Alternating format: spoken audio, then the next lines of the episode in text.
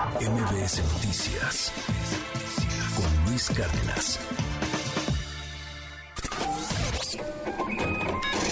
Economía y finanzas con Pedro Tello Villagrán. Se mantiene el dinamismo del crédito al consumo. ¿Cómo se refleja esto, Pedro? ¿Por qué? Cuéntanos. Muy buenos días. Luis, buenos días. Qué gusto saludarte a ti y también a quienes nos escuchan. Datos que dan cuenta del comportamiento del crédito de la banca a personas y a empresas en el primer mes de este 2023 apuntan buenas y no tan buenas noticias. A ver, las buenas noticias son que a pesar de las dificultades que en materia económica han tenido que enfrentar las familias y las personas motivadas por la inflación y por la insuficiencia de empleos en el sector formal, Luis, lo cierto es que en enero el crédito de la banca al eh, sector privado, empresas y personas, registró un crecimiento similar al que reportó en diciembre pasado. En diciembre suele presentarse un repunte en la demanda o en el otorgamiento de créditos, particularmente a personas, para liquidar evidentemente lo que tiene que ver con compras de fin de año, etcétera, vacaciones fundamentalmente. Y se espera que generalmente en enero esta demanda por créditos descienda, se desacelere considerablemente. No ocurrió en el 2023. El crecimiento del financiamiento fue similar al que se reportó en diciembre.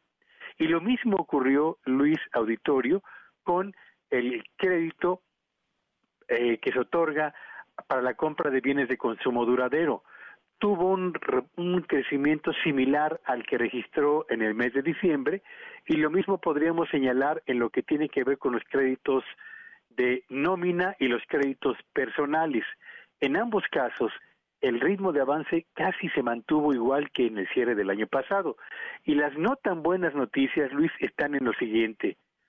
En contraste, el crédito utilizado a través de las tarjetas de crédito aceleró el paso en el mes de enero.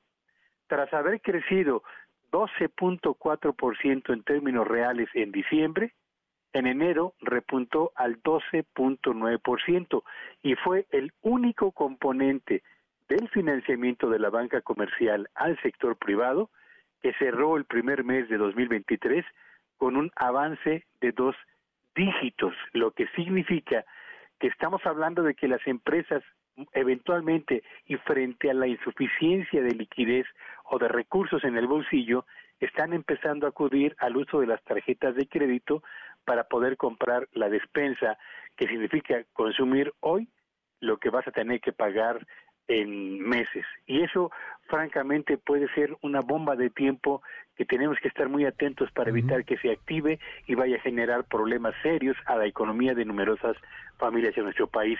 Sí, hasta este momento las tasas de morosidad o de impago de los créditos se mantienen en niveles todavía manejables. Y también es cierto que las finanzas de los bancos están en este momento lo suficientemente sólidas para hacer frente a una suerte de quebranto importante en los pagos de tarjetas de crédito, pero lo que no está muy bien es la economía de las personas y tampoco la economía de las familias. Así que buenas y malas noticias alrededor del desempeño del financiamiento en el arranque de 2023, Luis. Gracias, Pedro. Te seguimos en tu red. ¿Cuál es? Síganme en Twitter en arroba Petello Villagrán y que tengan un espléndido fin de semana. Igualmente, Pedro, descansa. Gracias. MBS Noticias Luis Cárdenas.